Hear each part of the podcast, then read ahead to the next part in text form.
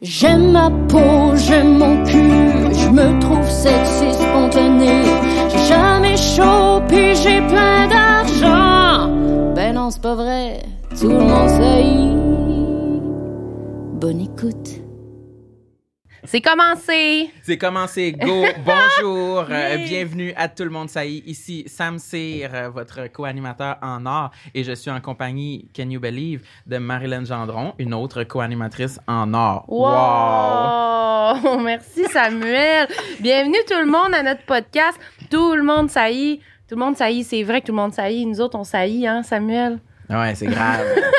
On parle de ça, on parle qu'on saillit, on parle de, de nos complexes, des complexes de nos invités. Sam, t'as-tu un, un complexe, un petit complexe? euh? J'ai toujours un, un petit complexe euh, spécial en intro, puis là, j'ai oublié de penser à un. Oups. C'est quoi que je pourrais dire? Tu veux que je nomme des choses sur toi que je pense que tu pourrais Ouais. pas aimer? OK. Euh, tes oreilles? On les a déjà faites. OK. Hum, tes cheveux? Mes cheveux, euh, ouais. Euh, ouais, je suis complexé euh, de. hum, J'ai comme pas de routine pour mes cheveux. Puis je sens que j'aimerais ça les placer plus, tu sais, avec une pâte, mais Avoir- ça me donne chaud. Ouais, avoir un look particulier, mais souvent, t'oses pas parce que. Ouais. Fait que j'ai comme Ça- éternellement l'air d'un enfant, un peu les, les cheveux d'en- d'enfant, tu sais.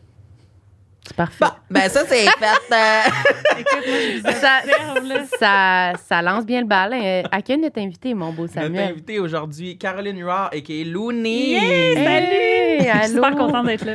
Est-ce que tu veux qu'on t'appelle? euh, Appelez-moi Looney parce Looney? que Caroline, c'est.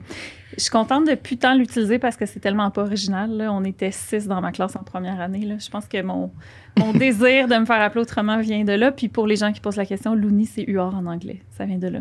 Ah, Une pièce d'un dollar, c'est un, un UR en français, puis c'est un Looney en anglais. Ça vient de là. Ah. C'était mon adresse courriel au cégep, je pense. Ça me suit. temps-là. T'es la seule qui a su bien s'en servir de son adresse courriel. Ouais, parce que Soleil 94, Euh. là, ça- ça- c'est moins bien sur Instagram. Moi, la mienne, elle vieillit pas bien. C'était quoi? Mais en plus, à, à l'audio, c'est pire parce que c'était Marie Baramba, soccer, Ben, Soccer comme, comme le sport. comme le sport. Ah, parce que t'aimais beaucoup le soccer, fait que t'as mis ça dans ton adresse courriel. Ouais, Baramba 97. OK. Mon année de naissance. Mais c'est sûr que je te bats. C'est quoi? Moi, mon adresse courriel, c'était Diams, comme la rappeuse. Diams, avec un Z, Diamscir, hotmail.com. Diam! Wow! Oui, mesdames et messieurs. Mais j'étais assez vieux pour que ce soit euh, un peu ironique. Fait que OK. Ok. C'était Avec- comme, euh, on aimait beaucoup Diams, puis ça, ça tune euh, DJ, qui était, je sais pas, dans son premier album. On capotait. Puis j'étais comme, je vais me créer un hotmail avec Est-ce ça. que- est-ce qu'il est encore. euh, il fonctionne encore, ce courriel-là? Euh, je l'utilise plus, mais je crois pas. qu'il est peut-être condamné, je sais pas. Faudrait que je Est-ce que vérifie. ça te complexe d'avoir une adresse courriel aussi ridicule? Ah oui, terriblement. Tu vois, tu pourras le nommer la Shit, prochaine ouais, fois. c'est Ça, ça aurait pu être pour la prochaine Je veux dire, fois. mais mes cheveux sont corrects, mais j'ai une adresse courriel un peu douteuse. mais j'aimerais tellement ça pouvoir la retrouver. Là. Faudrait que j'essaye. Je me rappelle pas pantoute ça pourrait être quoi le mot de passe. Ouais, sûrement Diams 1, 2, 3, 4, Ouais, quelque chose c'est comme ça. ça. Ouais, quelque chose. Ou soccer? Soccer. Mm. ben merci, euh, Looney, d'être avec Ben, nous ça fait vraiment plaisir. Toi, les complexes, c'est quelque chose que tu parles beaucoup dans la vie? Euh, oui, mais j'aimerais dire que j'en parle sans complexe, dans, dans le sens que je pense que ça fait partie de quelque chose que j'essaie d'instaurer avec moi-même puis avec les gens autour de moi. Tu sais, j'essaie d'enlever tout ce qui est honte autour des choses qui, jusqu'à récemment, jusqu'à dans les dernières années, me, me faisaient douter de moi. Je me suis rendu compte, en fait, au fil de l'expérience, que quand tu nommes quelque chose, il y a des très bonnes chances qu'il y ait quelqu'un d'autre qui a vécu exactement la même chose. Puis là, il y a quelque chose qui se passe dans ton système nerveux, puis t'es comme, oh mon Dieu, je suis pas toute seule à vivre ça. Fait que oui, j'en ai des complexes, puis j'y travaille. Tu sais, j'essaie, je pense qu'ils prennent beaucoup moins de place dans ma vie, que je m'empêche pas de faire des choses à cause de ça, contrairement à avant. Mais j'adore en parler parce que je trouve que ça fait partie de la solution. Hum, je suis vraiment d'accord, là. J'aime ça. J'aime comment après aujourd'hui, vous aurez plus besoin d'avoir de podcast. mais moi aussi, mais moi, c'est exactement ce que je pense par rapport à la démarche que nous, on fait avec le podcast. Mm. Que c'est c'est sûr que c'est une bonne étape de juste en parler puis s'en s'en libérer. Puis oui, aussi, on se rend compte qu'il y a des gens euh, qui peuvent écouter notre podcast. Et là, on nomme des trucs que eux, ils gardaient pour eux, qui pensaient qu'ils étaient peut-être les seuls à Ouais. vivre. Puis là, ben, ça leur permet de, de se soulager. Ouais, mais on le fait principalement pour nous, là. C'est, c'est sûr. Oui, mais c'est ça, mais c'est sûr que. Oui, mais ça. A- moi, je pense qu'il n'y a rien de plus puissant. Tu sais, en anglais, le mot empowering, en français, c'est comme reprendre son pouvoir Ouais, personnel. je trouve bien. que c'est jamais aussi puissant que empowering, mais c'est super empowering de raconter ton histoire, Mm. puis de te l'approprier. Puis après ça, il n'y a pas personne qui peut s'en servir contre toi, tu sais. Moi, quelqu'un qui me parlerait de mon poids, je suis un, je suis à un point dans ma vie où est-ce que ça va pas du tout détruire ma confiance parce que c'est comme s'il me disait Hey, t'as les cheveux bruns. Genre, je suis comme Euh, je le sais, puis ça joue pas pantoute sur ma valeur. Par contre, quelqu'un qui essaierait de me dire Hey, euh, j'ai lu quelque chose que t'as écrit, puis je trouve que c'était pas très intelligent, puis qui me ferait douter, mettons, de, de mes bonnes intentions ou de mon intégrité, tu sais, des choses qui sont vraiment importantes pour moi, puis que je sais que c'est c'est plus difficile d'être comme absolument sûr de soi par rapport à ces choses-là Mhm. là, ça viendrait vraiment me chercher, tu sais. Mais tu sais, des commentaires sur l'apparence, tu sais, autant j'envoie un message beaucoup, tu sais, il faut arrêter ça, les commentaires sur l'apparence, Mm. tu sais, parce que c'est super toxique, puis on fait juste contribuer à des systèmes qu'on qu'on essaie de démanteler. Sauf que, euh, en même temps, moi, je, je dirais que ça m'affecte plus comme ça l'aurait fait encore il y a quelques années, parce que j'ai vraiment fait le travail de comprendre que ma valeur était pas rattachée à ça, tu. Tu penses que t'as réussi? Non, j'ai pas réussi, mais je suis sur la bonne direction. parce que non, non, non, je pense que je pense que ça arrête jamais là, parce que tu sais, il y a constamment, tu il y a constamment des choses qui nous le rappellent, qu'on n'est pas à la hauteur. Puis, tu sais, on est programmé biologiquement pour se comparer aux autres. C'est comme un moyen de survie, tu sais. On est fait pour vivre en groupe, fait que te comparer aux autres, c'est comme une façon de dire, hey, cette personne-là a fait les choses de telle façon, peut-être que moi aussi je pourrais les faire comme ça, puis comme mieux vivre ma vie, tu sais. On est constamment programmé pour faire ça, ce qui, est- ce qui est normal puis ce qui est comme évolutif. Mais quand ça prend toute la place, c'est là que c'est un problème, tu sais. Quand ça fait qu'on est comme ah ben là je sortirai pas de chez moi parce que j'ai vu une fille sur Instagram qui avait comme vraiment un beau look d'automne puis moi j'ai pas les petits bottillons là fait que je peux pas sortir de chez moi parce que je suis pas à la mode mettons tu sais c'est toutes des choses comme ça T'as-tu déjà été de même? T'as-tu déjà été, peut-être pas par rapport à la mode, Non, mais ben- t'as-tu déjà évité des situations? Ben, en fait, des- moi, je te dis, ça ce qui, ce qui m'a vraiment, ce qui a été vraiment un processus, quand j'ai quitté mon emploi, ma profession d'ergothérapeute en 2019, puis là, je me suis ram- ramassée à temps plein comme influenceuse. Tu sais, j'aime pas ce terme-là parce qu'il est beaucoup attaché à des choses négatives, mais encore là, j'essaie de me le réapproprier. Mais quand j'ai commencé à travailler plus dans les médias, puis là, j'étais invitée dans plein d'événements, genre, tu sais, des affaires, des premières, puis des ci, puis des ça, puis là, des voyages de presse avec des influenceurs Instagram, puis j'étais comme, mon Dieu, mais j'en ai pas de chapeau de paille, moi, tu sais, j'ai-tu ma place ici? Puis, tu sais, j'ai- pas le même look que les petits autres hipsters à air commune, genre, j'ai- j'ai-tu le droit d'être ici, genre? Mhm. Puis je me suis rendu compte que c'est un, un métier dans les médias où, on définit beaucoup notre personnalité à travers comme notre look puis notre style, puis j'étais comme, je pense que j'en ai pas de style, genre, je sais pas c'est quoi mon style. Puis là, est-ce que les gens vont trouver que je suis comme trop vieille pour faire ce métier-là, blablabla.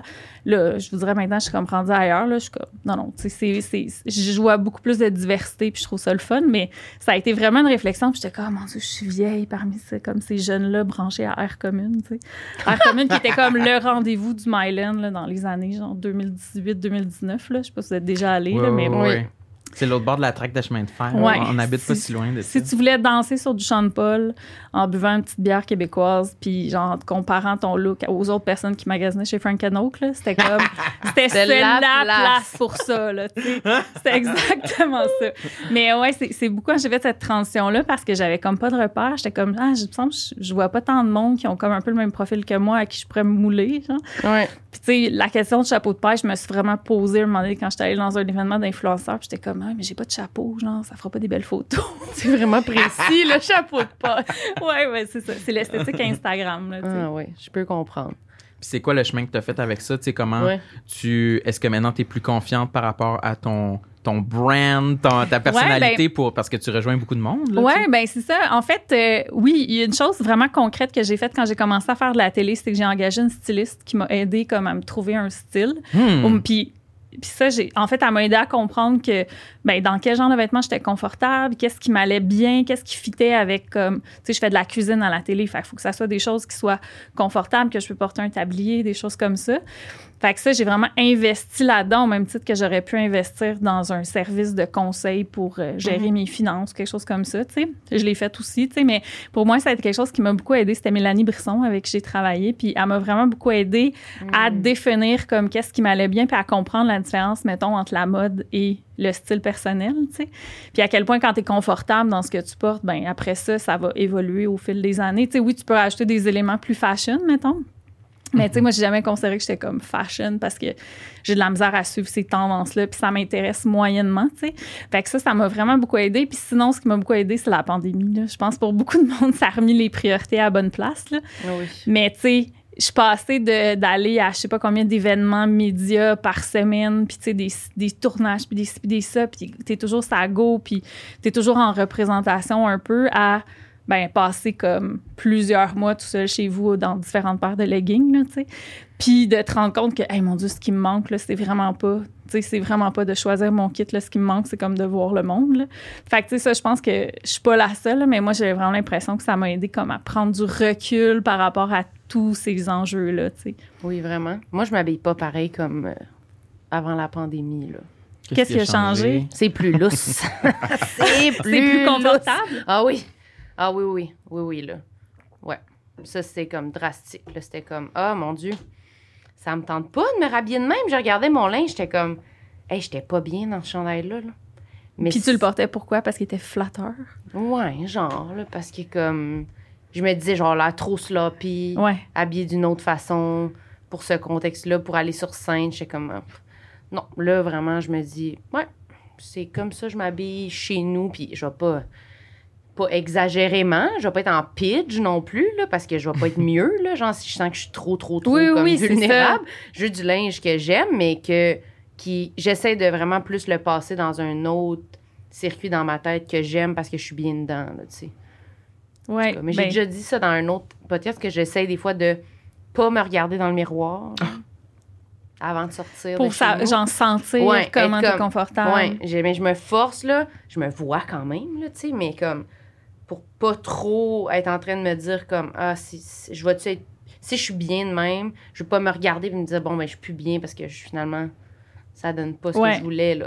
Mais c'est fou, ça, ça, c'est tel- ça, c'est quelque chose que j'observe beaucoup aussi. C'est, tu sais, il y a des jours où on se sent bien, puis il y a des jours où on se sent comme de la merde. Mm. Tu Je pense que c'est tout à fait normal. Des fois, ça peut être juste comme t'as mangé trop de raisins, puis t'es ballonné. Là, tu sais. Ouais, ça ouais. peut être ça. tu Ça peut être bien des facteurs aussi. Là. Mais ce que je me suis rendu compte aussi, c'est que souvent, je me lève, je suis comme, ah, je me sens bien dans ma peau aujourd'hui. Genre, je sais pas, je sens que, je sais pas, j'ai bougé, je suis confortable. Ouais, ouais. Ouais, je fais du sport hier, je le ressens, c'est le fun, tu sais. Puis là, il s'agit que tu te captes dans ton reflet dans le miroir ou sur une photo ou tu sais dans le reflet ou tu sais dans le regard par rapport à d'autres. Puis c'est vraiment te comparant que là tout d'un coup tu te sens plus bien dans ton corps, mais c'est vraiment dans ton corps que tu te sens plus bien parce que tu étais bien il y a quelques minutes là. Tu sais, Mm. fait que qu'est-ce qui s'est passé? C'est dans le fond que tu t'es rendu compte que ton image elle concordait pas avec une image euh, idéalisée, tu c'est ce gap là qui fait mal, puis que t'es comme, mon Dieu, je veux absolument comme éviter ça, tu sais. Fait que, tu sais, je dis pas que ça existe pas, tu sais, qu'il faut comme s'habiller puis s'en foutre, là, tant mieux, tu j'admire vraiment les gens qui sont capables de faire ça, moi, je suis pas capable non plus, là. Mais, euh, tu je pense que ça vaut la peine de se poser la question, comme, qu'est-ce qui fait que, tu sais, après m'être vue sur une photo, je me sens plus bien, très souvent, c'est la grossophobie qui est derrière ça, tu sais. Ben oui, moi c'est sûr, c'est sûr. Très souvent, c'est comme, tu sais, on va dire, oh, ce vêtement-là, il est vraiment flatteur. Qu'est-ce que ça veut dire quand c'est flatteur?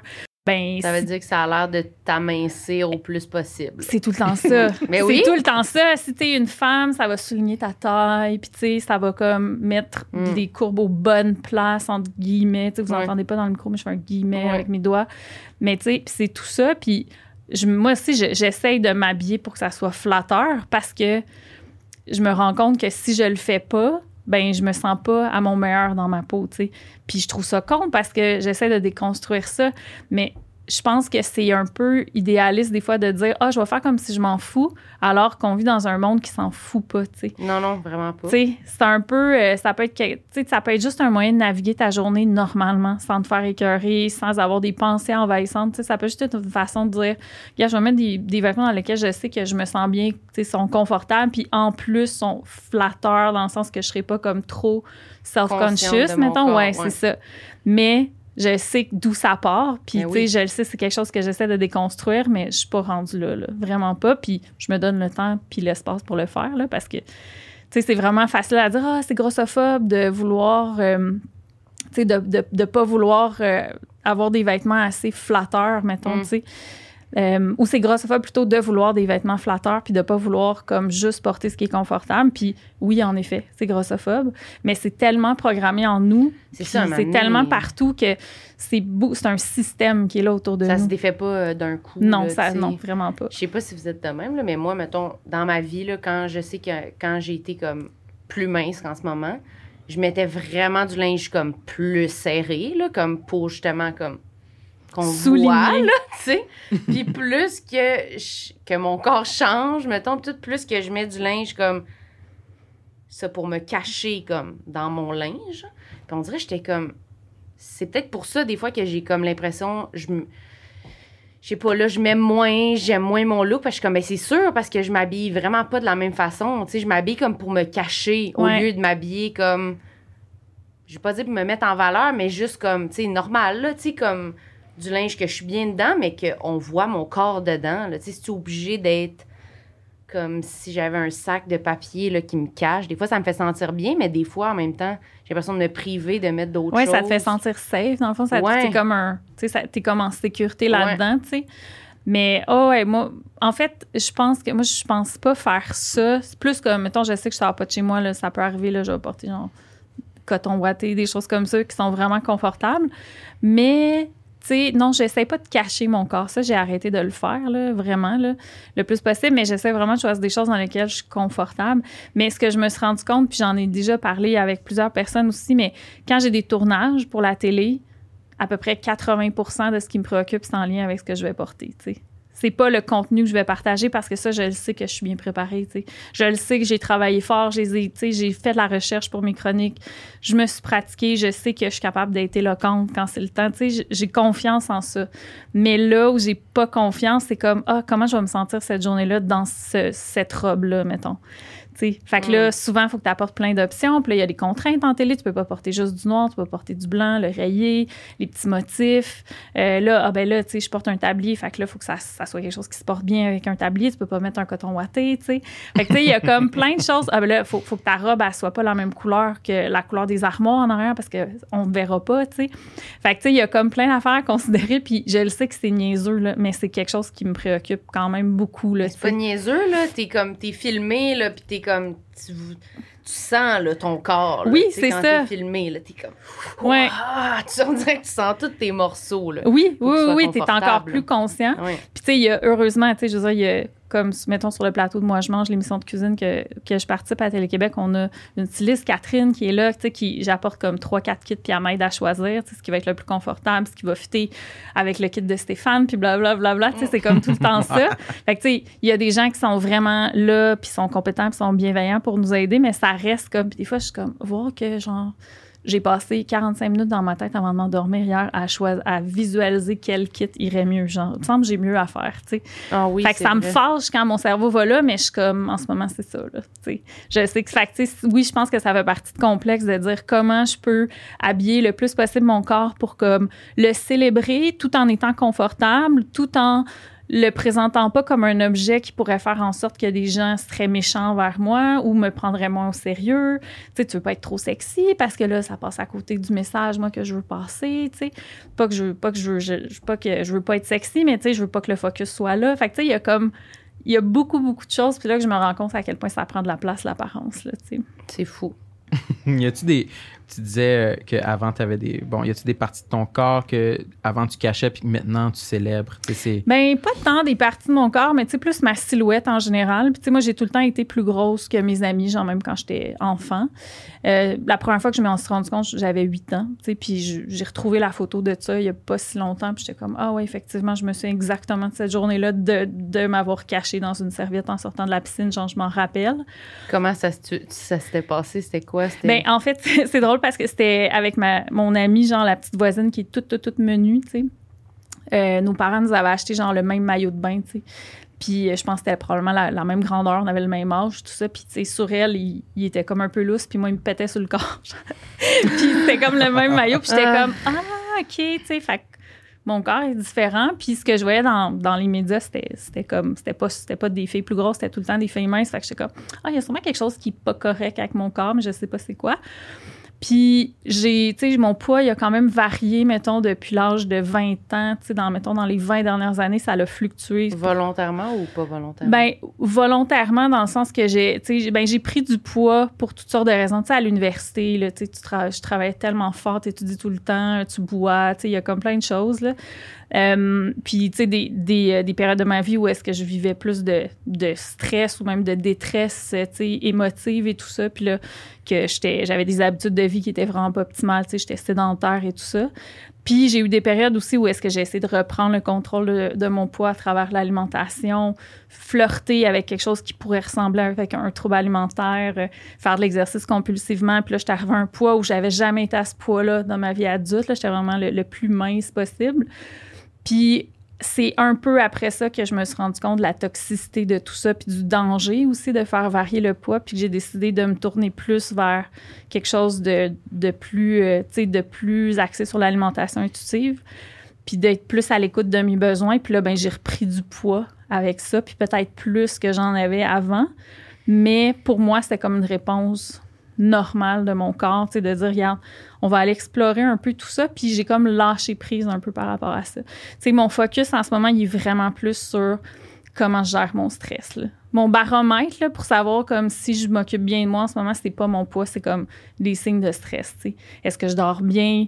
Est-ce que j'ai l'énergie? Est-ce que j'ai des palpitations? Est-ce que je suis capable de me concentrer? Pour moi, c'est rendu ça comme parce que je pense aussi avec la pandémie, comme je disais, on a pris un certain recul, tout le monde, par rapport à ce qui est le plus important. là. Puis je me suis rendu compte que pour moi, ma santé devait passer avant ce que je faisais pour mon apparence. Fait que maintenant, j'essaie de focuser plus sur comment je prends soin de moi pour avoir le maximum d'énergie puis gérer mon stress et tout ça. Fait que maintenant, je suis comme, tu sais, je suis beaucoup, beaucoup plus euh, détachée face à mon corps. J'aspire pas, tu sais, je me sens pas dans une place, tu sais, genre de self-love puis tu sais, de poser en bikini puis tout Mm. ça. J'ai écouté votre épisode, vous parliez, tu sais, de, du cover, euh, du, Oui. du balado, là, tu sais, de ce que, Mm. puis j'étais comme, oh mon Dieu, tu sais, ils sont vraiment courageux parce que c'est pas évident, là, faire ça, là, tu sais. C'est quand tu t'aimes pas, non, c'est pas. Il y a encore des sueurs. Ah, oui, oui. Non, puis, puis je vous ai entendu dire comme c'est comme si on faisait un deuil, puis je pense que c'est exactement ça, tu sais. Moi, j'avais vécu ça quand on a fait les photos de mon premier livre il y a deux ans. Ça fait, mettons, deux ans et demi, là, tu sais, avant qu'il sorte. C'était la, une des premières fois que je me faisais prendre en photo par comme un professionnel, tu sais, puis que je voyais les photos que c'était pas genre que tu contrôles l'angle sur Instagram, là, genre. tu sais, puis qu'à la limite, tu mets un fil, puis tout ça. Puis j'étais comme, oh mon Dieu, j'ai l'air de ça. Puis tout le monde était comme, oh mon Dieu, t'es tellement belle, t'es tellement ci, t'es tellement ça, t'es magnifique la photo. Puis j'étais comme, attends, c'est. c'est mais vous me dites que c'est de ça que j'ai l'air d'habitude. Puis je- Ah oui? la- ça m'a fait le même feeling que quand t'entends la- ta voix, genre Ouais. dans Instagram Story pour la première fois, t'es comme, euh, est-ce que ma voix a vraiment l'air de ça? C'est parce que j'aurais aimé ça, tu sais. C'est, c'est comme, j'aurais aimé ça que vous me le disiez comme si, hey, j'ai un persil dans le dent. Genre, j'aurais aimé ça qu'on me le dise que j'avais l'air, tu sais. Puis là, j'ai vraiment vécu un, comme un choc. Puis là, un deuil, tu sais, de ce que je pensais que j'avais l'air, tu sais. Fait que là, toutes les étapes du deuil, tu sais, t'es triste, t'es en colère, tu remets, tu t'es comme, ah ben là, peut-être que je faire une diète, blablabla, reprendre le contrôle là-dessus. Tu sais, je suis pas allée là, là, heureusement, mais je l'ai vécu ça aussi, puis je me rends compte, là, je suis rendue dans une période plus comme d'acceptation, tu sais, avec un deuil vient éventuellement le fait, là, on, on passe à d'autres choses, Ouais, là. ouais. Sauf que je pense pas que c'est juste un deuil. Je pense que c'est de multiples deuils Ouais, des face à tout ce qu'on nous promet. Là. Hey, si tu réussis à faire telle, telle chose, il va t'arriver telle chose de fantastique. C'est tout le temps ça. tu as parlé un peu vite, vite, là, mais de qu'à un moment donné, tu étais devenue vraiment plus mince, puis tu flirtais avec le, le trouble alimentaire. Tu es à l'aise d'en parler? Ah, ben oui, tout à fait. Je- Ça, comment ça se Ouais, manifestait? Ça, ben, ça s'est manifesté par beaucoup de contrôle alimentaire. Euh, j'avais développé, tu sais, moi, je suis végane depuis 10 ans. Fait que, tu sais, j'avais une alimentation végétalienne déjà. Mais là, j'ai écouté des documentaires sur Netflix, euh, tu sais, entre autres, genre Forks Over Knives, puis je me souviens pas de, des autres, là, genre What the Hell, puis tout ça. Puis des documentaires qui sont pro-vegan, euh, mais qui utilisent des arguments nutritionnels assez fallacieux, tu sais, dans le sens que c'est pas super solide. Moi, je pense qu'il y a plein de bonnes raisons de devenir végane ou de manger à base de plantes. La première pour moi étant le- les animaux. Je trouve que ça n'a juste pas de sens. C'est le système alimentaire dans lequel on est en ce moment où est-ce qu'on utilise les animaux. Il y a l'environnement. Puis c'est vrai que c'est bon pour la santé de manger plein d'aliments d'origine végétale. Mais il y a beaucoup d'arguments qui Pour le poids. pour le poids. tu sais. Puis il y a beaucoup de gens qui vont dire Ah, ben moi, depuis que je suis végane, j'ai perdu du poids. genre. Mais c'est comme OK, mais est-ce que tu es vraiment juste devenu végane ou est-ce que c'est devenu une autre diète? Mm. Tu as eu une. sais, Puis dans ces documentaires-là, par exemple, sur Netflix, ce qu'on va voir beaucoup, c'est comme tu devrais manger aucun aliment transformé, tu n'aurais pas presque pas de sucre, aucune huile. Fait que, tu sais, moi, j'avais développé ça, c'est ce qu'on appelle l'alimentation whole food plant-based, tu sais. Euh, no oil, même, je pense qu'il y a même le no oil qu'on rajoute à la fin. Fait qu'en gros, c'est que tu fais sauter tes légumes dans de l'eau au lieu de l'huile. Puis tu mets du jus de citron au lieu de la vinaigrette sur ta salade. Puis tu te fais des vinaigrettes à base de. J'ai envie de pleurer en ce moment quand Je te- dis ça. Sérieux, je suis Mais- comme... Ouais. Je m'imagine. Tu faisais ça, tu faisais, Je faisais sauter ça. dans l'eau. Tu fais sauter tes légumes dans Pas de l'eau. sel? Oui, tu peux mettre un peu d'assaisonnement, mais pas d'huile. Euh, tu sais, tu fais ton humus maison sans huile parce que le humus du commerce, il y a de l'huile rajoutée dedans, puis c'est trop transformé, entre guillemets. Fait que, tu sais, tout ça. Puis là, après ça, tu sais, j'avais lu un livre là-dessus aussi qui était carrément une diète aussi. Puis là, je suis tombée là-dedans, là. Puis là, je me suis mis à me peser comme deux fois par jour. Puis, tu sais, je me suis mis à comme manger très, très peu, avoir tout le temps faim. Dès que j'avais faim, aller prendre une des collations que j'avais le droit de manger là-dedans. C'était Genre. souvent comme du céleri avec mon humus maison sans huile, genre. C'était vraiment ça. Puis T'aimais ça au goût ou c'était une torture? la- l'affaire que je dois dire, c'est que j'ai- réussi à rendre ça bon. Parce que je pense que j'ai quand même ce talent-là. talent de, rendre les choses bonnes. Puis j'étais comme, aïe, si j'ai réussi à rendre ça bon, quand je vais réintroduire.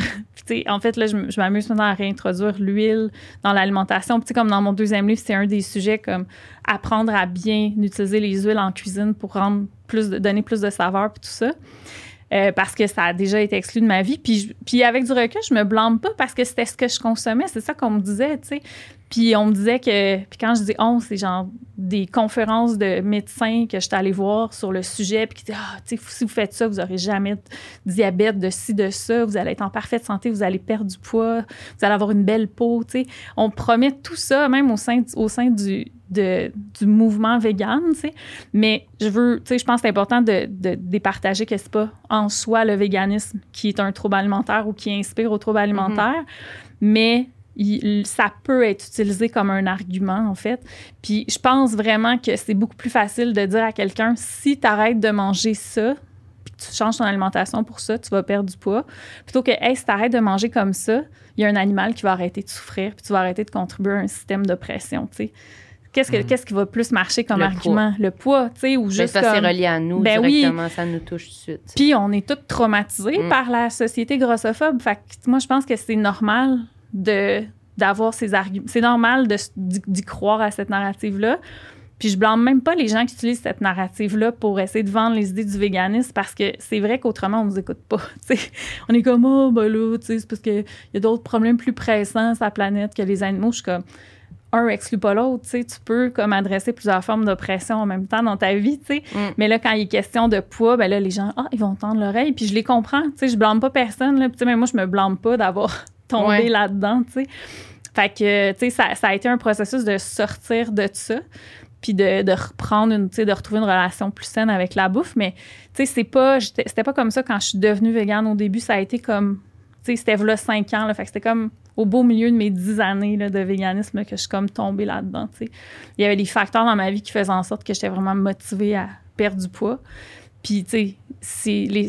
en fait, ce que j'ai vécu, c'est très aligné avec les- ce que les statistiques nous disent. Si tu perds du poids, dans à peu près 95% des cas, sur 5 ans, tu vas tout l'avoir repris. Puis, Un petit peu plus, même. et, c'est ça, chez 30 à 40 des gens, ça serait même un peu plus. C'est à peu près ça que j'ai vécu, tu sais. Puis ça, je sais que ça a mis un stress sur mon corps d'en perdre puis d'en reprendre, tu sais. Pas Surtout d'en reprendre en essayant d'avoir une alimentation plus saine. Puis de, est-ce que ça, comment tu as vécu ça au début de comme faire, ça allait à l'encontre de ton objectif d'avant, mais Ouais. de ton nouvel objectif, comment tu dealais avec ces deux Ouais, affaires-là qui se ben, croisaient? c'est ça. Moi, en fait, ce qui m'a aidé, c'était de, ben, de comprendre d'où ça vient, le, de comprendre le concept de culture des diètes, de comprendre c'est quoi toutes ces croyances-là qu'on essaie de nous pousser, de comprendre pourquoi c'est tellement comme envahissant, puis que c'est partout ces messages-là, donc que c'est normal de vouloir essayer de se conformer à ça. Puis tous les arguments liés à la santé aussi qu'on nous dit toujours, ouais, mais tu peux pas être gros en santé. La réponse c'est, euh, c'est plus compliqué que ça. Tu sais, c'est pas vrai ni faux, mais c'est pas c'est pas ni l'un ni C'est pas une l'autre. généralité. C'est pas une généralité. ouais. la, la santé, c'est déterminé par comme une liste de facteurs. Souvent, le premier, c'est la génétique, puis ensuite, c'est genre notre milieu socio-économique. tu sais. As-tu accès à un médecin de famille? Euh, As-tu accès à de la bouffe? Euh, tu sais, As-tu accès à des légumes dans, Ouais. dans ton quartier? C'est un peu toutes ces choses-là. Mais, euh, moi, en fait, ce qui m'a vraiment aidé, c'est de comprendre ces systèmes-là, d'où ça vient. Parce que la colère que j'avais, comme l'espèce de culpabilité que tu as contre toi, cette énergie-là, tu tournes vers quelqu'un d'autre, tu sais. Puis le quelqu'un d'autre, c'est. Moi, je les imagine comme des messieurs riches dans leur tour d'ivoire qui se sentent mettre plein les poches, quand nous, on se sent pas bien. Mm. Puis ils ont pas de visage, là, mais c'est genre, c'est des messieurs sûrement blancs, riches, dans leur tour d'ivoire, ou sur leur yacht de 60 pieds l'été, puis qui sont comme, yeah, j'ai un plus gros yacht parce que elle, elle, Elle se se sentait pas bien dans sa peau, fait que elle a acheté mes poudres de protéines. C'est un peu ça. Fait que ça, ça m'aide comme à voir comme le méchant comme étant comme quelqu'un qui essaie de perpétuer des systèmes d'oppression. Mais c'est, ça aide, mais ça, c'est pas tout, là. Il y a, je veux dire, il y a d'autres travail à faire aussi, là. Ça t'aide de le vivre comme une, une petite rébellion, mettons. Oui, mais tu sais, ça aide de comprendre ça. Puis moi, j'ai vraiment de la misère avec, genre, des vérités arbitraires. J'ai vraiment de la misère, ou tu sais, des, des genres de paroles arbitraires. Tu sais, de dire, je sais pas, mettons, ah, c'est le nouvel an, faut que tu prennes des résolutions. Genre, pour moi, ça veut Mm. rien dire, genre. C'est que j'ai vraiment besoin d'un pourquoi plus clair que ça, d'une motivation plus claire. cérébral un peu. T'as besoin que Ouais. les raisons, ça te, ça te rassure, là, ça t'aide Ben, de comprendre, d'avoir. C'est le- essentiel infos, même. C'est pas juste que ça me rassure. Pour moi, c'est essentiel. Puis, tu sais, j'ai une formation en sciences. Tu sais, j'ai un bac en sciences. J'ai comme tout le temps travaillé dans une approche très centrée sur les faits. Tu sais, même quand tu travailles en 1 à 1 avec quelqu'un comme thérapeute, t'as pas le choix d'être axé sur la science quand même. Fait que, tu sais, moi, de quelqu'un qui me dit, oui, mais t'as juste à t'aimer. Moi, ça, ça me, ça me dit rien, genre. Ça m'aide pas pantoute. Genre, vraiment pas. Puis, tu sais, je vois des filles, des belles filles grosses en bikini sur Instagram qui sont comme, aime-toi, toi aussi, comme je m'aime. Puis, je suis comme, je te trouve magnifique, genre, you go, girl. Mais moi, ça me parle pas pantoute, cette phrase-là OK. j'ai besoin de plus de comme d'une raison claire derrière ça. Fait que ça m'aide à comprendre tu sais, l'histoire de la grossophobie, tu sais, de- c'est où les racines de ça, tu sais, qui est-ce qui en bénéficie de ce système-là d'oppression, de dire ah ben il faut absolument être mince pour avoir de la valeur au sein de notre société, qui est-ce qui en profite de ça, tu sais? C'est pas moi là, tu sais, c'est pas toi, tu sais, c'est pas toi là, tu sais, c'est Mm. c'est d'autres personnes qui en profitent, puis ça m'aide à comprendre comme le pourquoi, qu'est-ce qu'il y a derrière ça. Puis après ça, de pouvoir prendre une décision pour moi, tu sais, puis de dire, ah, OK, ben, tu sais, il y a quelqu'un d'autre qui bénéficie que j'aie ces pensées-là. Ça veut pas dire que je les ai pas. Oui, tu sais, des pensées encourageantes ou des commentaires positifs de gens, ça peut aider. Mais à la base, moi, ce qui m'aide le plus, c'est de comprendre comme qu'est-ce qu'il y a derrière ça, tu sais. Puis je suis certaine que je suis pas la seule non plus, là. Il y en a Non, beaucoup que notre cerveau sens. fonctionne comme ça, là, Parce que des fois, juste le aime-toi, on dirait que ça fait plus. Des fois, moi, ça fait sentir comme Ah, ben, je m'aime pas. Bon, ben, rien à faire. Oui! Ah, mon Dieu, c'est exactement ça. Je je serais pas capable. Excusez. C'est ex- c'est exactement J'ai- ça. Non, c'est pas pour moi. crois en toi. Je suis comme, ouais, mais non, tu sais, moi, j'ai plus besoin de croire en Moi, j'ai pas besoin de me faire dire crois en toi. J'ai besoin de me faire dire, OK, en ce moment, mettons, tu te sens découragé. C'est normal, gars, qu'est-ce que tu as traversé? Euh, voici les ressources que tu as mobilisées de- pour, pour survivre à ça.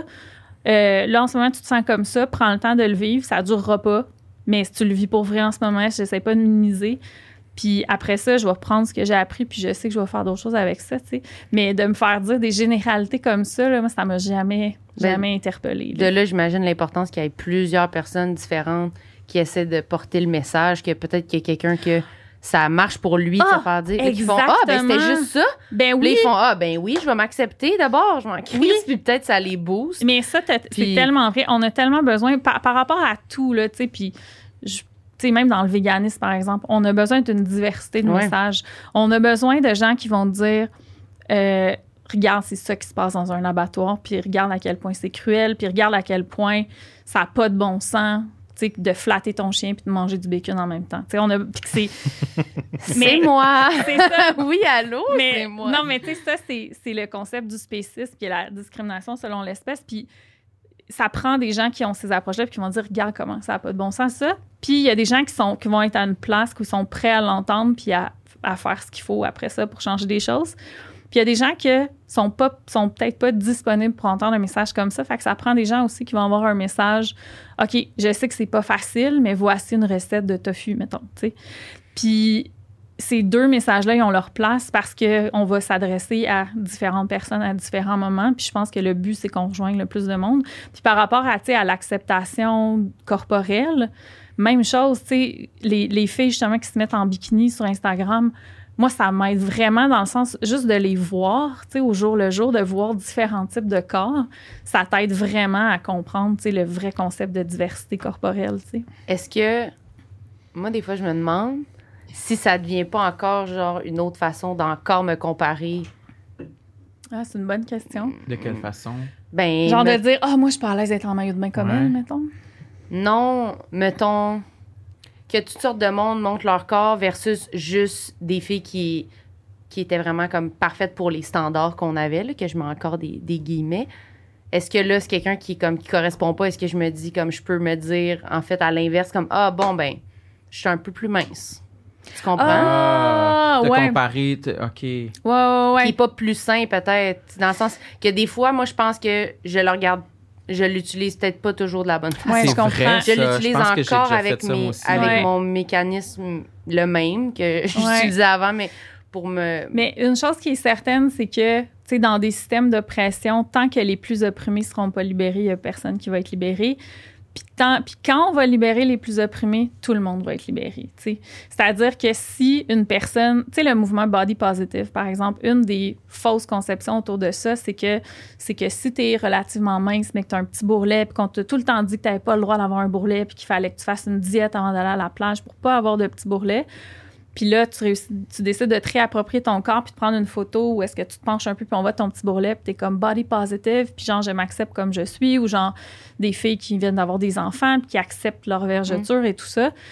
C'est c'est vraiment quelque chose de positif puis c'est vraiment essentiel parce qu'on a tellement été modelé à croire le contraire, tu sais, avec, tu sais, il y, a- il y a, je pense, 5 des gens qui ressemblent à ce qu'on voit dans les médias, tu sais. 5 des gens qui ont un corps similaire à ce, qu'on, ce qui est valorisé dans les médias. Fait que, Au quatre- naturel, mettons. Ouais, c'est ça, exactement. C'est ça. Gainé puis retouché. c'est ça. Des gens qui ont le, le body type, là, Ouais. mettons, qui correspond à ce qu'on voit dans les médias. Fait que oui, tu sais, c'est de, de dire oui, euh, genre, j'accepte mon corps ou genre euh, body love, tout ça, c'est vraiment, c'est vraiment comme important. Mais à la base, le mouvement body positive, ça a été parti par des gens dont le corps était reconnu comme étant foncièrement négatif. Donc, en général, il y a beaucoup de personnes euh, trans, des personnes grosses, des personnes, souvent des femmes noires, des femmes noires trans encore plus, des personnes avec des handicaps physiques visibles ou, tu sais, des, des, euh, des, Des maladies Des, maladies. des affaires, ouais, exactement, sont- c'est ça. Des gens que tu les regardes puis t'es comme, ouh, toi, c'est vraiment négatif, ton corps, ton corps, il est comme, il, il- genre, il n'y a pas de raison qu'on l'accepte et qu'on l'aime comme Ouais. il est, tu sais. Puis ces personnes-là ont parti le mouvement Body Positive pour dire, hey, je demande juste comme de pouvoir avoir le droit d'exister dans mon corps puis qu'on arrête de voir mon corps comme étant négatif puis d'avoir droit à de la dignité puis à un traitement équitable. C'était ça. Fait que là, après ça, quand t'as des filles minces qui se Mm. réapproprient ce mouvement-là, ben là, après ça, qu'est-ce qui arrive quand si tu ouvres le hashtag body positive sur Instagram, ça va peut-être prendre du temps avant que tu vois une fille black, euh, grosse, peut-être une personne trans, tu sais, ça va prendre Ça du va temps. être plus, ouais. Fait que, sais, c'est pour ça que c'est important de comprendre les racines de ce mouvement-là. Puis après ça, de. Il y, a- de la place pour tout le monde dans l'acceptation corporelle parce que probablement que tout le monde est affecté à un certain niveau. Mais c'est important, encore là, moi, ça revient à mon besoin de comprendre d'où ça part. Mais tu quand je vois le travail de ces personnes-là, je me dis, c'est parce qu'il y a une personne grosse, noire, trans, peut-être dans les années 80, qui a réclamé son droit d'exister. C'est peut-être pour ça que moi, en ce moment, comme personne plus grosse que la moyenne, j'ai le droit de faire de la télé, tu comprends? Parce que peut-être ça n'avait pas été du travail de quelqu'un comme ça, peut-être qu'on serait encore dans des standards super inaccessibles, super étroits, tu sais. Fait que, tu sais, Mm. je pense que c'est normal de dire « Ah, ben là, je vais me comparer à cette personne-là, puis là, je vais me dire hey, je suis pas si pire, au moins, je fit quand même plus d'un standard, puis tout ça. » Mais c'est intéressant de se poser la question « OK, qu'est-ce qu'il y a derrière ça? ». Ah oui, mais clairement, je me dis pas, hey, yes, bonne idée. euh, Ça bon y est, j'ai réglé le problème. brillante, la fille. mais j'ai réalisé que je me suis dit, ah, je pense que je fais ça des fois, tu sais. Puis c'est Ouais. pas. C'est pas comme dirigé vers la personne. C'est pas, je me dis pas comme, ah, elle, elle est laide. Tu sais, je me, c'est juste une tentative comme une autre dans mon quotidien Ouais. d'essayer de me sentir moins comme de m'aimer plus, mais pas de la bonne façon, là, tu sais. Mais je suis sûre, c'est, c'est- je suis qu'il y a quelque chose de très normal là-dedans. Oui, c'est ça. Très, Mais là, je suis vraiment sincère, mais c'est quand même gênant de faire ça. Oui, mais oui, ben, tu sais, dans le sens que je pense pas que c'est quelque chose que genre tu pourrais être comme hey les filles, je vais vous partager mon meilleur truc pour vous sentir bien dans votre peau. Ah, Allez voir ça. des personnes qui correspondent encore moins aux standards que Non, vous, tu sais.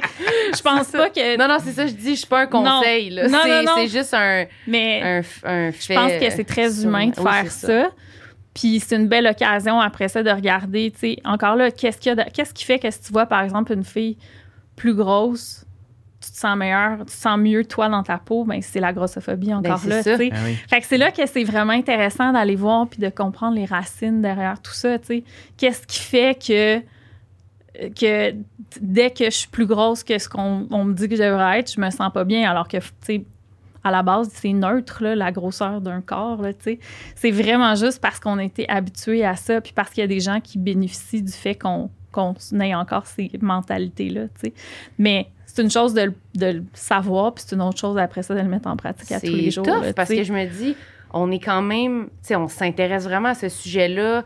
On en parle souvent avec toutes sortes de monde. J'ai lu des livres là-dessus, tu sais. Puis j'ai encore des pensées de même, tu sais. C'est pour ça que je suis comme, oh my God. Des fois, j'entends du monde dire des affaires, puis j'ai envie de les étrangler, genre, mais je suis comme, ben en même temps, moi, je m'informe full là-dessus, puis j'ai encore des pensées de même. Fait que Ah, quelqu'un ben oui. qui porte pas attention, c'est sûr qu'il va dire comme, ah, t'es donc bien belle, t'as bien maigri. Ouais. Je Oui, pense, puis ça c'est- y passe, là, ils pensent pas à ça. Pas Non, puis moi, je pense, je pense sincèrement que les gens qui font des commentaires comme ça sont bienveillants. Oui, oui. Je pense Ben vraiment. Tu sais, au même titre que. Ils veulent nous encourager. Ouais, puis je sais pas si, tu sais, je, je- je suis toujours un peu frileuse à faire ce parallèle-là parce que je fais pas partie de la communauté LGBTQ2S, plus, c'est ça, LGBTQ2. Oui, tu connais peut-être plus que moi. LGBTQ2S+. Euh, mais, tu sais, il y a quelques décennies, là, on, tu sais, il y avait- ça existait, puis même ça existe encore aux États-Unis, des thérapies de conversion, tu sais, où est-ce qu'on va prendre une personne homosexuelle, puis on va l'envoyer dans un camp pseudo-catholique, où est-ce qu'on va lui montrer comment être une personne hétérosexuelle, puis pour qu'elle puisse vivre une vie normale.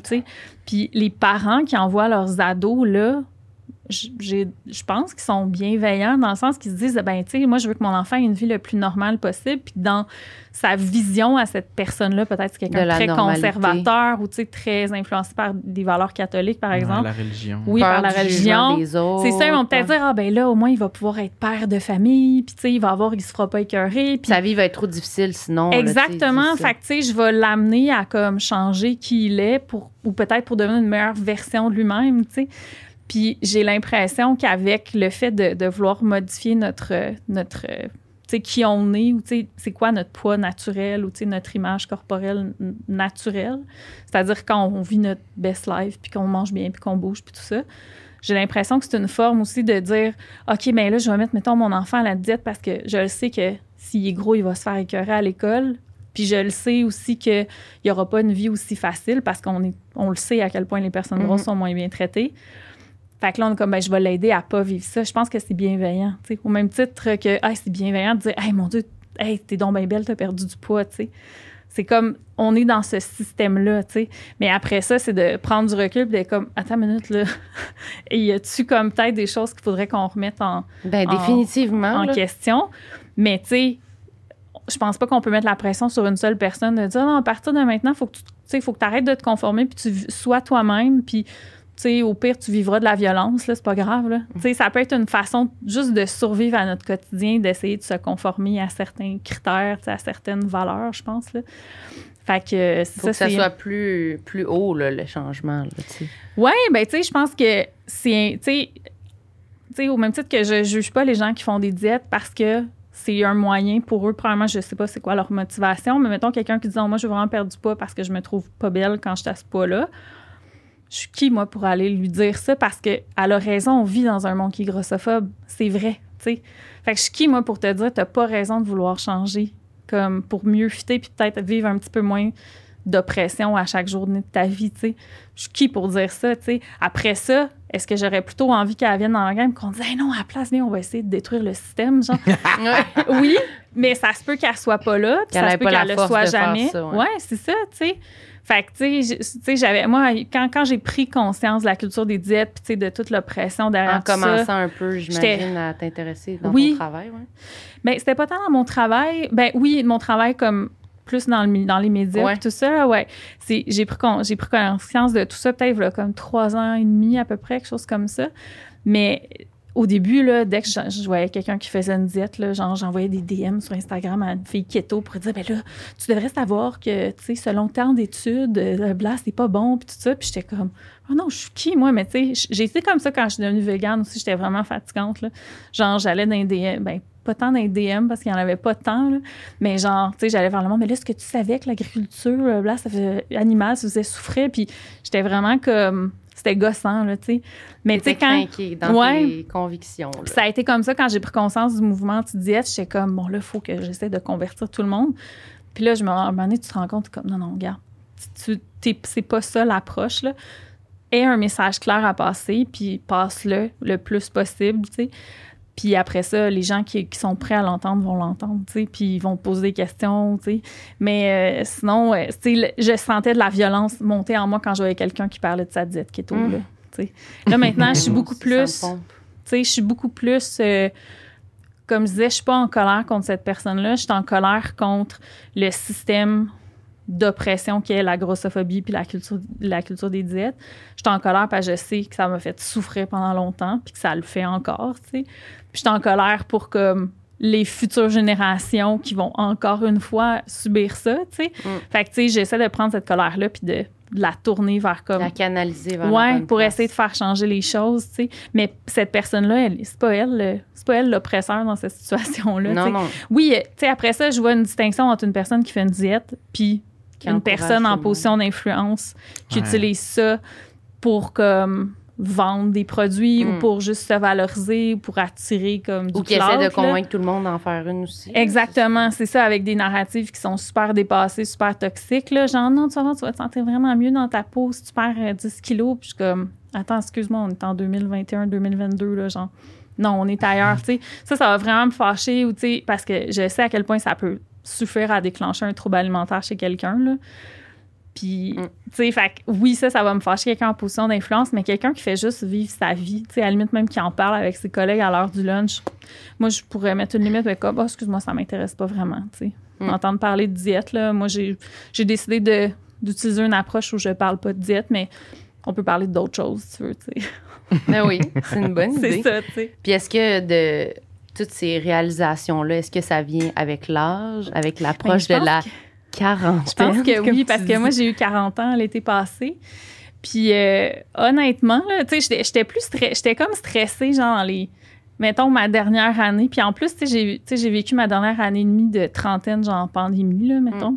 Hmm. Fait que, tu sais, c'est pas l'affaire la plus. euh, Excitant. Ouais, c'est ça, mais tu sais, t'as pas un gros bucket list, mettons, là. C'est Mm. pas comme, oh, j'aimerais vraiment ça, genre, voyager à tel endroit Ah ouais. avant. Non, fait que, tu sais, j'avais mis la bucket list de côté.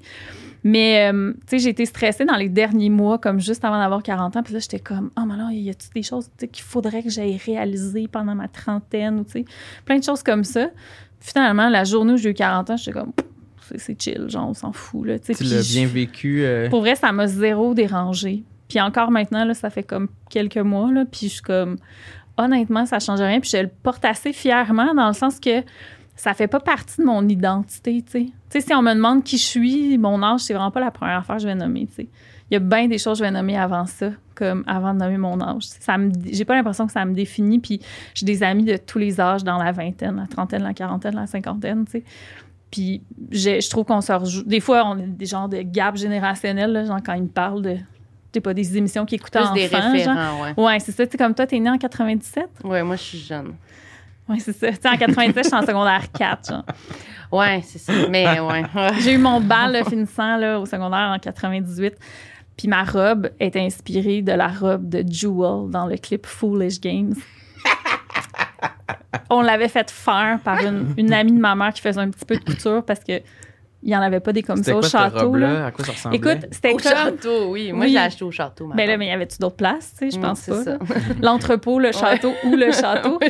Mais euh, Jewel, le Foolish Game, c'était comme une robe taille empire en tissu, genre euh, bleu et gris, un peu transparent. Puis elle avait une genre de petite couronne, comme quasiment d'épines dans les cheveux, là. Puis j'en avais une aussi que j'avais achetée au château, là. Puis euh, c'était comme... C'était long, puis moi, j'avais rajouté un boa, parce que c'était comme un bal, là, tu sais. J'ai retrouvé la photo l'autre fois, puis j'étais comme... C'était vraiment hot, genre, le monde, il devait me juger, parce que c'était- c'était zéro à la mode, là. Mais c'était comme... C'était hot, là, en 98. C'est comme un statement, là, ta robe. Ouais, ouais, c'était c'était vraiment cool à Laval. Fait que c'était c'était ça. Cool, ouais. la Laval. T'as-tu, euh, mettons la. Parce que moi, je, mettons la dernière fois que j'ai j'ai eu 30 ans, il y a La- 4 ans quand même, j'ai 34 ans. T'as 34? Oui, oui, oui. Puis, j'avoue oui, que. oui. Ouais, ouais. Mais chaque année, qui, qui, chaque nouvelle année, comme le 35, je l'appréhende quand même. Ouais. Le 30, je l'ai appréhendé. Euh, T'as-tu des conseils pour moi? Ben, en pour me rendre à quoi? 45 Moi, ça m'a fait à 30 ans, puis à, à le 35, j'ai l'impression que ça m'a plus fessé que 30. Là.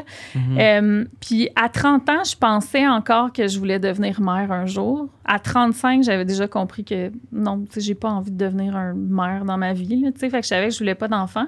Fait que ça a enlevé beaucoup de stress. tu sais, Surtout, on sait, là, pour, pour les femmes, là, c'est comme Mm. l'horloge biologique. Puis là, tu devrais. C'est grave de dire qu'on veut pas d'enfants. Ça dérange donc bien le monde. quand on- C'est ça, exactement. Ça- ça a Mais ça aussi, genre, je suis comme, je suis comme, je m'en fous, là. Genre, il y a tellement d'affaires que j'ai faites qui sont pas conformes que je suis comme rendue là. Mais un conseil que j'aurais à te donner, ça serait de, de, de côtoyer des gens de tous les âges qui vivent leur best life, puis de te rendre compte que l'âge, on, s'en- on s'en fout, là. Puis moi, en fait, ce qui m'a vraiment aidé, tu sais, je parlais des enfants, mais tu sais, c'est tout, tout ce qui vient avec le fait d'avoir tel âge. Tu sais, à 30 ans, tu es supposé avoir accompli ça. À 35, tu es supposé avoir accompli ça. Puis je me suis rendu compte qu'il n'y a pas grand-chose que, qui était sur ma liste que j'ai accompli. Mais la plupart des choses que j'ai accomplies étaient sur aucune liste. Sont vraiment cool, tu sais. Je me, moi, j'ai jamais, dit- je me suis jamais dit, hey, un jour, genre, je vais donner des conférences. Jamais dit ça. Puis Ah, là, mais c'était quoi ta liste, mettons, quand t'avais 18 ans? ben, c'était genre avoir un chum, une maison avec une piscine, des enfants, une bonne job, tu sais, stable. C'était pas mal ça, tu sais. Mes parents, c'est des boomers. Fait que, tu sais, c'était des fonctionnaires boomers. Fait que, tu sais, le rêve, c'est la stabilité, là. Mm. J'ai rêvé de Quel stabilité. comme toute, Ah ouais. comme ah ouais. toute euh, vieille milléniale. Puis là, c'est pas ça pantoute. Il n'y a rien sur cette liste-là qui est top. Zéro, non. Ben, tu sais, je suis propriétaire. Je suis devenue propriétaire à 25 ans, quand même. Fait que, tu sais, ça, j'ai comme clairé ça. Mais non, non, c'est ça, il n'y a rien, là. Tu sais, j'habite seule, j'ai pas d'enfants, j'en veux pas. Euh, j'ai pas la banlieue, j'ai grandi en banlieue, puis la banlieue, pour moi, c'est comme ça me rend anxieuse. C'est vraiment pas là où Mhm. je suis le mieux. Fait que, tu sais, il y, a- il y a comme tout ce que je pensais que je voulais, c'était beaucoup un construit, là, pour moi. Puis encore là, j'ai tu sais, j'ai plein d'amis autour de moi que c'est ça qu'ils voulaient, c'est ça qu'ils veulent, c'est ça qu'ils ont, puis ils sont heureux. Ouais, puis ouais, je trouve ça fantastique, tu sais, puis j'ai plein d'amis qui c'est ça leur réalité, puis j'adore ça, puis on s'entend bien. Mais c'est comme pour moi, je me suis rendu compte que c'était pas ça, tu sais. Je pense que ce que je voulais avant tout, c'était comme aider le monde. Tu sais, je pense que c'était surtout ça, tu sais, être, pouvoir être créative au jour le jour. C'est toutes des choses que j'ai toujours aimé, être là pour les autres, créer. Puis là, ma vie, c'est pas mon, mais mon métier, c'est pas mal ça. Puis mes amis sont, c'est hyper diversifié aussi, là, de, surtout depuis que j'ai changé de carrière, là, je rencontre des gens de plein de milieux qui ont plein de réalités différentes. Fait que, tu sais, y a, y a- tout ce que j'ai accompli, surtout dans, mettons, les dix dernières années, il y a- rien de ça que je pensais que je voulais accomplir. Fait que, tu sais, c'est pour ça qu'on dirait que d'avoir une liste, c'est- là que c'est super anxiogène. Tu sais, si tu dis, ah, j'aimerais vraiment ça être dans un couple stable d'ici l'âge de 35 ans, puis si t'es célibataire à 34, c'est vraiment stressant, là. Mais oui. pense. Mais moi, je me. Je sais pas si. T'allais-tu rajouter quelque chose? J'allais juste dire que des fois, les listes, je trouve, c'est angoissant. Ben, mon Dieu, Oui. tellement. Moi, je me fais des trop grosses listes. Mais genre pour mes journées. Des listes mettons. mentales ou vraiment sur un papier? Non, sur un papier. Sur ce que tu as à faire, Oui, sur tout ce que je vais accomplir. Mais c'est impossible que je fasse tout ça. t'es trop ambitieuse? Genre, écrire. Déjà, c'est comme. Il devrait avoir juste déjà, ça sur ma liste. Mais, Mais, mais écrire, c'est que c'est pas assez concret. Ça faudrait que ça soit genre. dans ma tête, c'est parce que genre, tu sais, faut que j'écrive, mettons, du nouveau matériel pour la Ouais. scène. Mais c'est comme, déjà, c'est comme. Mais je devrais pas mettre d'autres choses, là. Ouais. Genre, Ouais, c'est c'est ça, va me prendre, tu sais. Je m'assois, ça va me prendre du temps, il va falloir que j'y aille, je retourne. je- Mais là, je, je rajoute genre, allez là, acheter du linge pour le shooting photo, aller faire le podcast, re- aller au gym, aller. Là, je suis comme. Être- Tu te rends compte que c'est pas réaliste dans une journée. Mais si j'en mets, je mets 15 points, là, tu sais, puis je suis comme, ben là. euh, Puis là, je finis ma journée, j'en ai coché deux. Puis je suis comme, bon, ben. Mais écoute, je je te- je file. Moi, j'ai j'ai arrêté de faire ça aussi comme, comme pigiste. C'était ma stratégie au début. Puis quand, quand je travaillais de 9 à 5, je fantasmais sur l'idée de pigiste. Là. Dans- puis J'écoutais à ce moment-là plein de podcasts, genre de, de, de Jim Rowe qui se lève à 4 heures du matin puis qui font leur méditation, puis qui se Hmm. prennent des shakes, puis des bulletproof coffee, puis des trucs comme ça. Puis j'étais comme, ah, wow, c'est ça la vie de pigiste. tu sais, Je vais pouvoir me lever super tôt, faire ma méditation, aller courir, tu sais, me prendre un petit déjeuner super équilibré. Puis là, après ça, comme à 7 heures, j'ai déjà accompli tout ça. Puis là, je commence mes projets personnels, puis mon travail, genre. Attends, genre les premiers mois là, que j'ai, après 16 ans à faire du 9 à 5, là, même du 8 à 4 là, que je faisais pendant 16 ans, là, j'ai fait ça. là. Les six premiers mois que j'étais pigiste, là, je me levais à 10 heures le matin. là. J'étais brûlée. Là. Tu sais, la seule affaire qui me tenait, c'est que j'avais un entra- je m'étais pris un entraîneur privé au gym deux fois par semaine. Puis je m'étais dit, si je fais pas ça, genre, je vais comme, je vais avoir de la misère à être fonctionnelle. Puis là, tu sais, j'ai repris un rythme. Sais, je pense que j'ai récupéré de l'épuisement là, depuis. Mais encore là, tu sais, l'été, je me lève à 6 heures puis je fais du sport en me levant là, parce que ça fit. Tu sais, genre, j'ai l'énergie pour ça. Ces temps-ci, le cadran, c'est genre à 7h30. Puis je prends ça smooth, puis je vais comme faire du sport plus tard dans la journée quand il y a un peu de soleil. Mais les listes, là, je me faisais moi aussi, il faut que j'aille fait ça, ça, ça, ça, ça. Puis maintenant, je me fais plus une liste de choses pour la semaine, puis j'écris les choses que j'ai accomplies. J'écris les choses que j'ai réussi à faire dans une journée, c'est comme plus concret.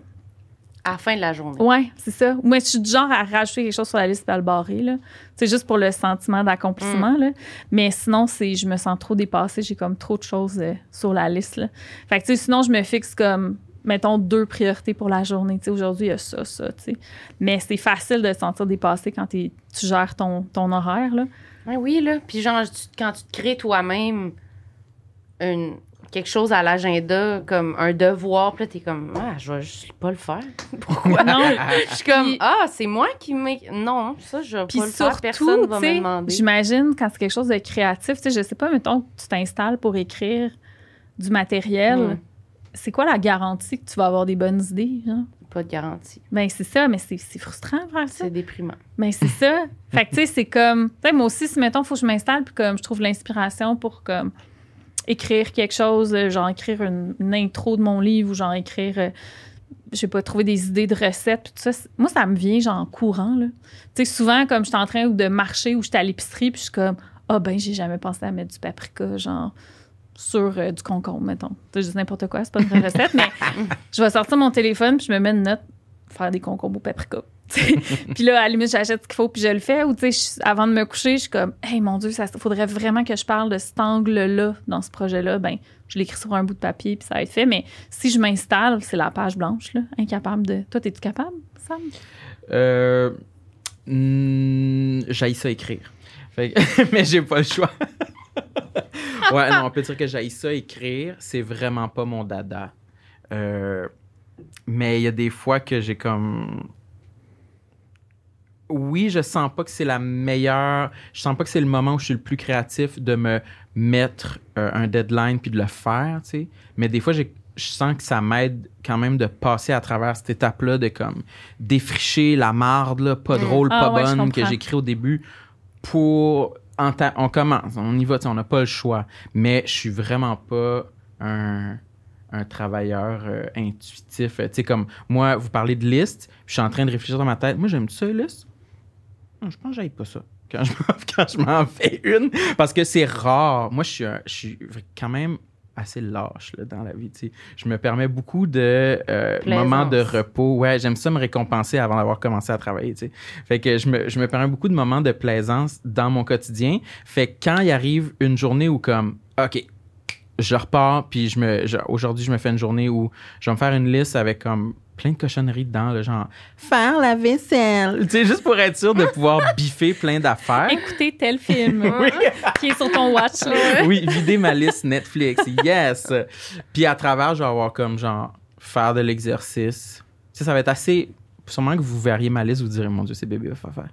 C'est facile.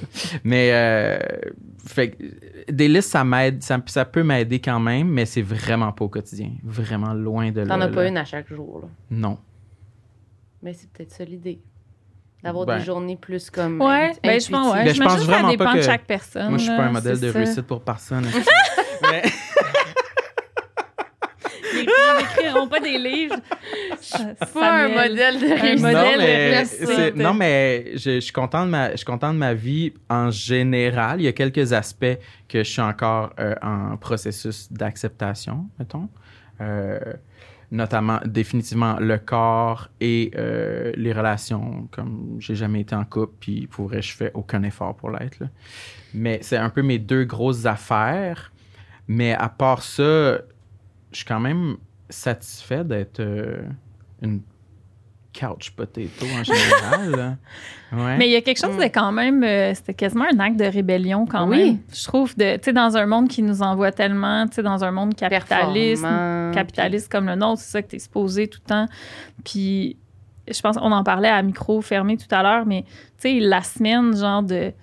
Je sais pas, je- des fois, je me dis, OK, si je cumulais toutes les heures que je travaille dans une semaine, en fait, je pense pas que je serais capable de le faire parce que c'est tellement variable, mais aussi, c'est comme la ligne est tellement floue, des fois, entre le travail puis la vie personnelle, tu sais, Mm.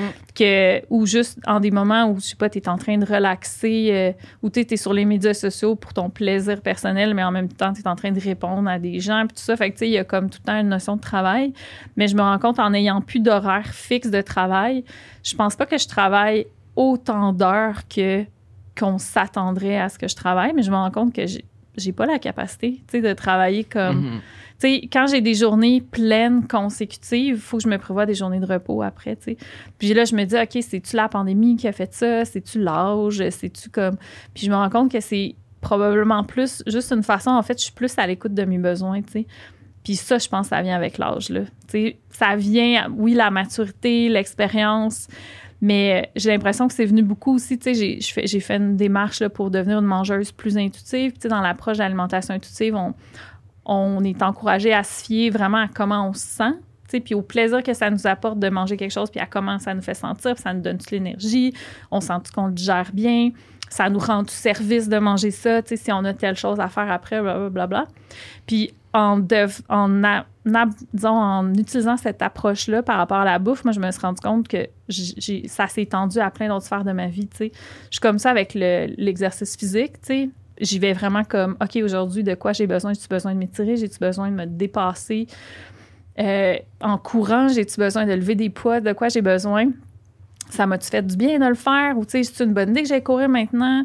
Puis que j'ai telle affaire à faire après? Genre, ça va, ah oui, ça va aider à mon, je vais être plus concentrée après, blablabla. Bla, bla Ou je vais être trop fatiguée. ou je vais être trop fatiguée, puis tout ça. Puis, même chose aussi, ah, tu sais, ça me ferait-tu du bien? Pour l'alcool, ça me fait la même chose. Je suis devenue comme une buveuse intuitive, là, je pense. Avant, l'alcool, c'était comme systématique dans les, les activités sociales, mettons. Mm. Puis maintenant, je suis comme, je me pose vraiment la question, ah, j'ai-tu envie d'alcool? Comment je vais me sentir après? Ça me tente-tu? Puis je prends une décision comme ce qui me tente cette fois-là. Puis pour les activités sociales, euh, pour toutes, là, tu sais, je me suis rendu compte, ah, j'ai-tu envie, genre, d'aller à ce 5 à, ben, pas un 5 à 7 sur Excuse-moi, intuitivement, j'ai pas le goût d'aller à ton mariage.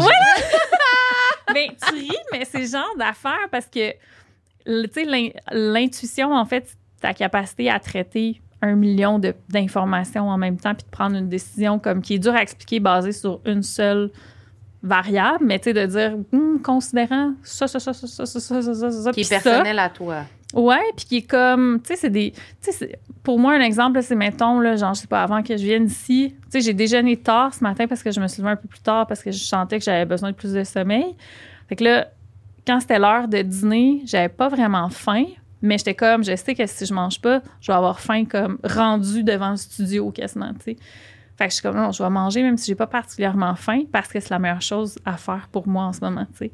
Fait que, tu sais, c'est- ça l'intuition, c'est d'être capable. Puis ça m'a pas pris genre 10 minutes à décider, là. Ça s'est fait de même, là, genre en quelques secondes, parce que j'ai considéré tous les paramètres, tu sais. Mais c'est ça, fait que maintenant, c'est un peu ça dans, sais, les obligations que je prends, tu sais, comment je gère mon horaire aussi. Je suis comme, oh non, là, je sens que j'ai plus besoin de me reposer ou là, je sens que j'ai plus besoin de voir du monde. D'être en action. C'est ça, exactement, tu sais.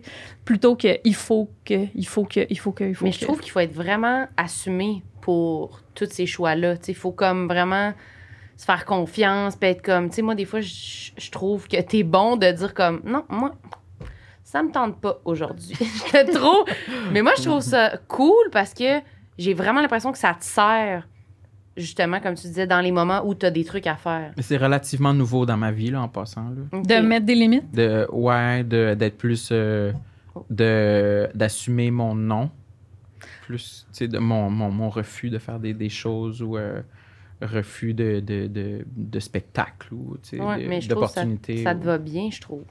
Ben, merci. Non, mais, c'est vrai, que c'est- c'est super dur à apprendre à dire non. Moi aussi, j'ai, je pense que j'ai beaucoup travaillé là-dessus dans les dernières années aussi. Puis plus tu es sollicité, plus c'est important que tu développes cette aptitude-là aussi, là, de dire non. Puis de le dire avec, euh, tu sais, avec euh, beaucoup de, de transparence. là, tu sais, souvent comme Ah, merci beaucoup pour l'invitation. Genre, ça me fait vraiment plaisir. Voici en ce moment ma réalité, mes besoins, c'est ça. Puis on se reprendra une prochaine fois, tu sais.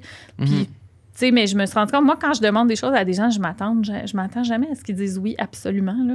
Tu tâtes le terrain. Habituellement, c'est ça. Fait que je suis comme, pourquoi moi, il faudrait que ça soit tout le temps oui? tu sais? Ouais, souvent, moi, je mets, je beaucoup de, d'importance à mon non- à- au, au refus.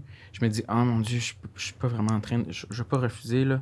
Ah, la personne va être tellement froissée. Ah, je me sens tout le temps mal. Mais souvent, de l'autre bord, la personne est comme, OK, next, Oui. Exactement. Surtout Mhm. qu'on est beaucoup dans, tu en humour, en tout cas, là, tu sais, c'est comme, ils vont jamais se rappeler du nom, là. C'est vraiment comme, tu peux-tu? Non, ok, pas grave. Puis la semaine d'après, c'est comme, ils te le redemandent, tu sais. Ouais. Puis c'est comme, ça roule, tu sais, c'est pas Moi, si je dirais grave. ce qui m'a aidé beaucoup là-dedans, c'est de me rendre compte que quand je disais oui à quelque chose qui me tentait pas vraiment, j'enlevais la, probablement la- l'opportunité à quelqu'un de dire oui. Quelqu'un que ça y tentait Ouais, vraiment. d'autre. Tu sais, mettons, quelqu'un, là, t'invite à des billets de spectacle, puis t'es comme, ah ouais, c'est vraiment, genre, c'est un band que j'aime beaucoup, mais toi, t'avais peut-être une méga journée, puis t'es comme, je rêve de prendre un bain ce soir. Ben, si tu dis oui à ton ami, tu sais, ça te tente plus ou moins d'être là, peut-être qu'elle, son numéro 2 sur sa liste, c'est quelqu'un que ça lui tente vraiment d'aller là, genre, puis t'es en Mm. train d'y enlever la chance, comme. Tu sais, c'est comme, mettons, tu vois, un- il reste une robe sur le rack, là, puis elle est comme. T'es comme, ah, tu sais, c'est pas vraiment mon genre, je sais pas si je vais la porter, mais elle est vraiment spéciale, je vais l'acheter, tu sais. Mm. Mais c'est comme peut-être qu'il y a quelqu'un d'autre qui serait passé après, puis c'était exactement ce dont elle avait robe besoin. de sa vie. Ouais, c'est Puis ça. elle aurait pas pourri dans le garde-robe, Ouais, là. Mais tu sais, j'en dirais comme dans ce- ce- cette, cette prise de position-là, ou juste ce mindset-là, moi, ça m'aide vraiment comme. Puis concrètement, souvent, quand je dis non à des choses, je vais souvent référer d'autres gens que je pense qui seraient comme mieux placés que moi, tu sais. Puis souvent, le fit est meilleur, là. C'est comme, ah non, non, moi, je peux pas, j'ai pas, tu sais, en ce moment, j'ai pas dispo pour ce genre de, de collaboration. Par exemple, avez-vous pensé à telle personne? Je trouve qu'elle serait vraiment bonne là-dedans. Puis, ah, mon Dieu, on la connaissait pas, parfait, merci, tu sais. Ça m'arrive souvent de référer comme des gens comme ça. Puis, tu sais, ça, ça fait tout le temps comme, T'es full satisfaite. Ben tu oui. peux prendre ton bain. Oui, hey, non, mais les bains, on peut en parler, c'est tellement le fun. oui, Mon j'adore. Dieu, c'est. Tu prends-tu des bains souvent? Ben, écoute, depuis la pandémie, là, je dirais comme plusieurs fois par semaine. là. Mm. Avant, j'ai été des années sans en prendre, là, mais tu sais, je pense que c'était le besoin de contact physique. sais, euh, le bain, tu sais, j'ai une couverture lourde chez moi dont je me passerais pas aussi. Tu sais, il y a comme plein d'affaires pour comme apaiser le corps, là, tu sais, qu'on qu'on avait qu'on n'avait pas là, en période d'isolement. de- de- Mais oui, les bains, j'adore ça. Puis je trouve que c'est une belle façon aussi d'être comme... Tu sais, c'est comme ça devient un safe space, là, un bain. Là. Fait que, tu sais, j'adore ça.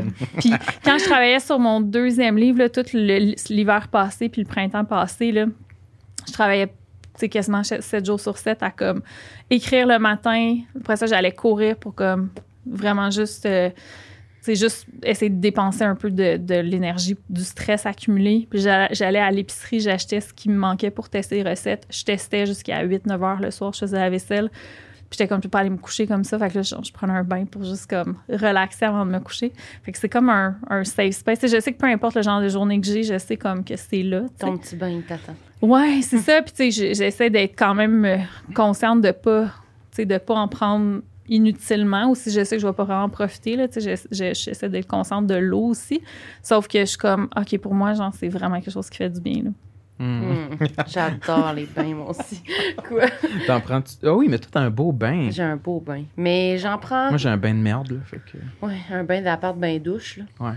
C'est sûr, c'est moins nice. Moi, j'ai vraiment un bain sur pied, là. Oh my Wow. God! la- Il te manque juste un chapeau de paille, t'es quasiment Oui, influenceuse. Mais oui, là, il est vraiment, il est confort puis il est grand, là. Fait que tu peux vraiment là, quasiment te coucher, là. Genre, ah non, c'est tellement un bonheur, là. Oui, oui. Mais moi non plus, j'en prends pas si souvent. C'est comme des périodes où, genre, pendant un mois, peut-être, je vais en prendre trois. Mais après ça, ça va être un long ouais, non, moment moi aussi, sans ça en vient, par, ça vient par passe, là. Puisqu'on dirait que souvent aussi, quand je le prends, des fois, je suis comme, j'ai chaud. Puis là, je reste Ouais, mais là, fucking c'est pas pas longtemps. d'un bain. Oui, je reste- comment on fait pour être bien dans un bain? Moi, souvent, j'ai, euh, ça, ça me prend, ça me pogne, petite folie de même, une fois par saison, euh, je vais prendre un bain, puis je suis comme, ah, je suis pas bien. c'est- Comment on fait? Mais euh, ouais, mais ça se peut que ton bain soit pas Mais il est très trop profond, petit, c'est ouais, ça, c'est puis pas ça. confortable. Puis il genre. casse le cou. là. Ouais, ben c'est ça, finalement. Ouais, il- toi, il coupe de même. Il est carré. Ouais, c'est ça, faut qu'il y ait une, une bonne courbe. Ouais. Là, Moi, je pense que c'est un équilibre très fragile, être confortable Oui. dans un bain. L'idée, c'est de sais, c'est de pas trop le remplir au début, puis après ça, d'en rajouter Pendant que t'es là. un petit peu de chaud. Puis l'eau aussi, c'est difficile à gérer. Oui. Non, mais c'est vrai. Moi, souvent, juste, je suis comme, ouais, parenthèse sur le bain, souvent, le- l'eau du bain se refroidit, puis là, je Ben vais oui. rajouter de la chaude, mais juste aux pieds, puis je me brûle les pieds. Mais non, mais là, il faut que ça fasse circuler. Mais j'essaie, on dirait que je suis Laura Cadieux, genre, hey, ça va pas bien. Je me brûle les Je pieds! pense que ça serait un épisode à part, complètement, là, la science du bain. Là. qu'on pourra te réinviter pour juste parler Ouais, c'est ça. Je pense que oui.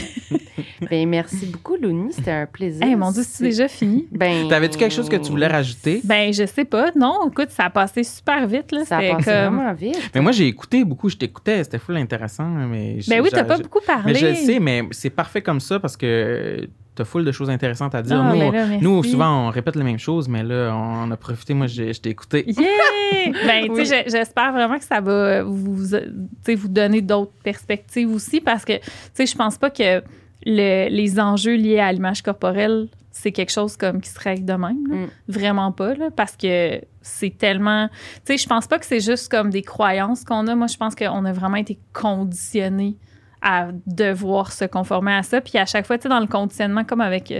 Tu veux dresser un chien, là, tu vas comme donner une récompense dès qu'il fait quelque chose de correct, puis peut-être une punition dès qu'il fait quelque chose de pas correct. Mais par rapport à notre image corporelle, c'est ça. Là. Sais, on a tellement été conditionnés, là, dès qu'on fait quelque chose de correct, là, on reçoit là, genre, ah, tu te, fais tu te fais plus comme inviter à des dates là, si t'as perdu du poids ou genre, tu te fais complimenter. Plus de compliments, ouais. Exactement. Puis là, dès que là, tu as fait quelque chose qui était pas correct, entre guillemets, ben là, tu es puni. Il y a peut-être quelqu'un qui va te rejeter. Il y a peut-être comme tes vêtements te feront plus, tu vas aller magasiner, puis là, il y a rien qui te fait, blablabla. Bla, bla, bla.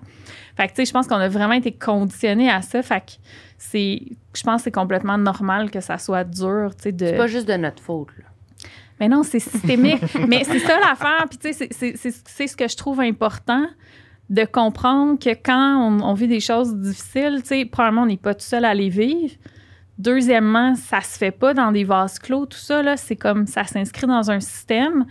Puis, c'est des systèmes où il y a quelque chose, quelqu'un au bout du compte qui en bénéficie, là. Tu sais, il y a Mm. quelqu'un à quelque part. Puis, tu sais, juste, je voyais l'autre fois, je pense que c'était sur TikTok, quelqu'un qui, part- qui montrait le visage des, euh, des, euh, des personnes, c'était tous des hommes riches, à la tête des euh, plus grandes compagnies de fast fashion, genre Shein, puis Amazon Fashion, puis tout ça. Puis ce qu'il disait, c'est que, tu sais, le, le concept, là, juste de la mode qui change super vite, là, tu sais, puis que, ah, ben ça, c'est à la mode cette saison-ci, mais plus à la saison d'après. Puis là, tu sais, ben, les manteaux, c'est comme ça cette saison-ci, mais l'hiver prochain, ça va être ça qui va être à la mode. Mais il y a quelqu'un à quelque part qui bénéficie de ça. Puis là, on voyait les visages de ces hommes-là. C'est comme quand, quand, quand tu, te dis que cette jupe-là que tu avais l'année passée est plus à mode, ben c'est lui qui va en bénéficier, genre. C'est personne d'autre.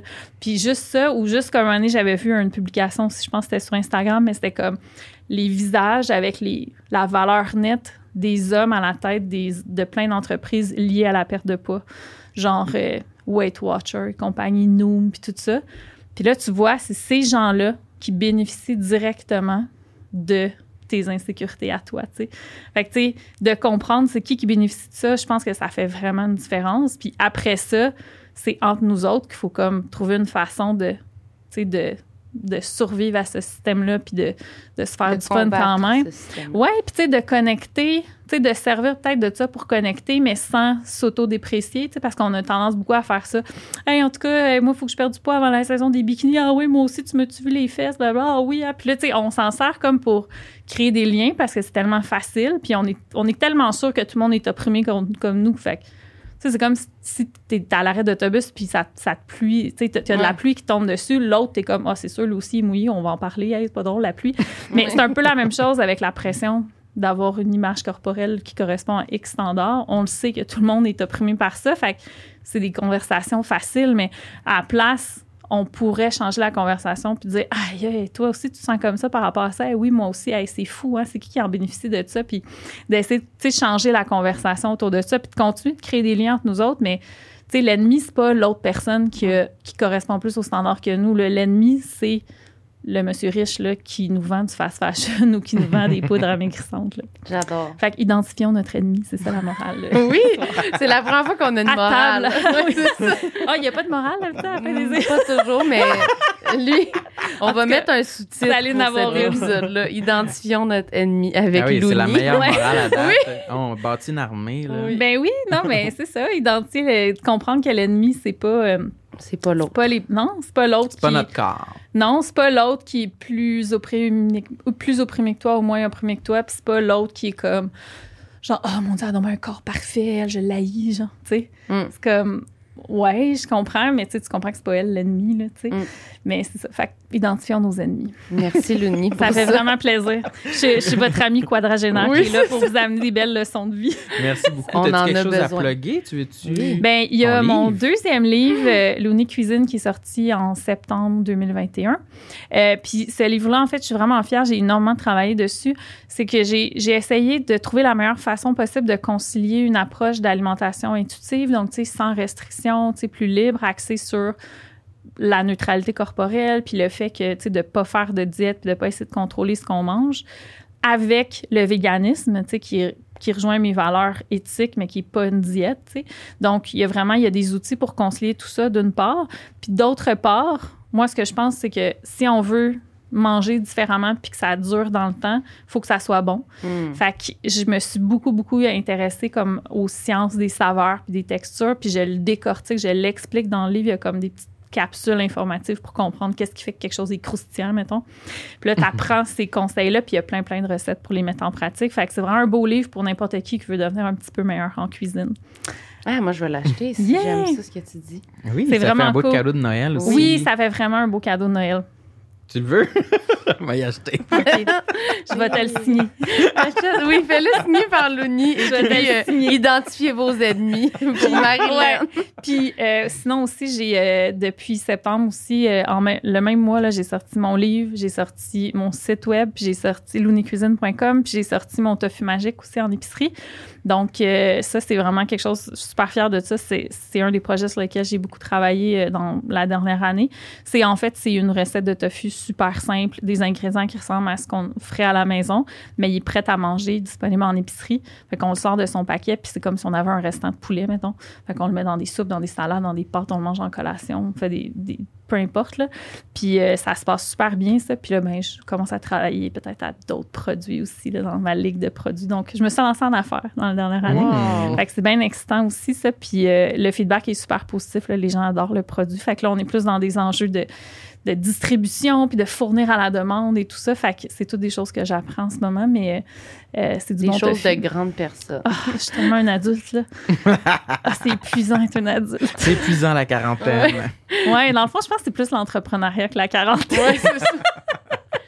Ben, merci beaucoup. Ben, merci C'était à vous deux. Cool. Merci, C'est Samu. vraiment le fun. Merci, Marilyn. Et que t'étais bon. Ah, mais sans parler de toi, t'étais incroyable. Hey, mais vous, vous étiez bon, là. Vous écoutiez, vous nous avez pas coupé la parole Ben jamais. oui. Merci, le public. Ils sont bien Et dressés. puis, oui, on se revoit euh, la semaine prochaine. Puis mettez donc un like, tabarnak. Oui, likez. Bonne semaine. Commentez, likez. Bye bye.